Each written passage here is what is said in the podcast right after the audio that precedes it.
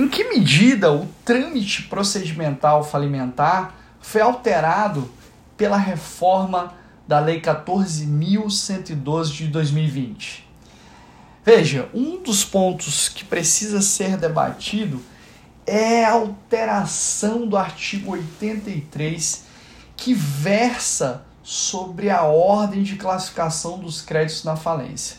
O artigo 83 da Lei 11.101/2005, você deve lembrar, ele estabelece essa ordem preferencial dos créditos concursais na falência e prevê que serão pagos em primeiro lugar como regra, os credores trabalhistas, em segundo lugar, os credores gravados com direito real de garantia, em terceiro lugar, os créditos tributários, excluídas aí as multas tributárias, por exemplo, e nós tínhamos o inciso 4 e o inciso 5 do artigo 83. O inciso 4 falava dos credores com privilégio especial.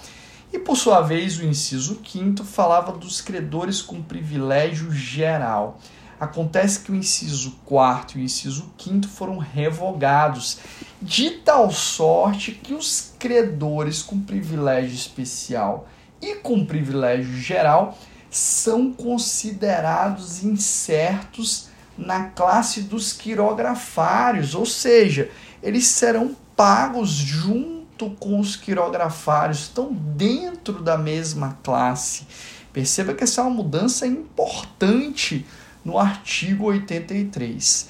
Além disso, né, o artigo 83 da Lei 11.101-2005, ele também modifica um panorama que antes estava estabelecido. Porque antes da reforma, Eventualmente, se um credor trabalhista cedesse o seu crédito, ele era desnaturado, ou seja, ele não era mais classificado como crédito trabalhista, ele era considerado quirografário. Então, a cessão de crédito trabalhista implicava em uma mudança de classificação do crédito. Hoje, isso não mais persiste porque o parágrafo 5 do artigo 83 deixa claro que a cessão do crédito a, a qualquer título mantém a sua natureza e classificação.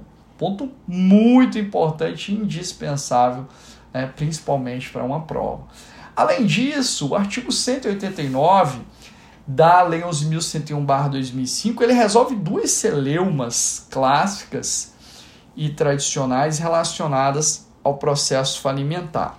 Primeiro, ele estabelece que os prazos previstos na Lei 11.101/2005 serão computados em dias corridos, o que afasta a aplicabilidade do artigo 219 do Código de Processo Civil e o parágrafo 1 inciso 2 do artigo 189 estabelece que as decisões interlocutórias proferidas no bojo do processo falimentar recuperacional serão recorríveis de logo por agravo de instrumento. E eu lembro que isso, inclusive, restou consignado pela jurisprudência do STJ em sede de recurso repetitivo no tema 1022, no qual o STJ entendeu cabível agravo de instrumento de todas as interlocutórias proferidas na recuperação judicial e na falência. Ok? Ponto muito importante. Além disso, o artigo 158 da Lei 11.101-2005 flexibilizou os requisitos para extinção das obrigações do falido. Né? Por exemplo, reduziu aí a 25% o pagamento dos quirografários para a extinção das obrigações do falido. E também reduziu o tempo né, de decurso né, do prazo contado da decretação da falência para a extinção das obrigações do falido, que agora são três anos, ok, pessoal? E para a gente finalizar, eu quero lembrar também que nós temos uma hipótese nova de rescindibilidade da sentença que extingue as obrigações do falido, que vai ocorrer quando o falido eventualmente sonega bens ou direitos antes do pedido de extinção das obrigações. Um grande abraço para vocês.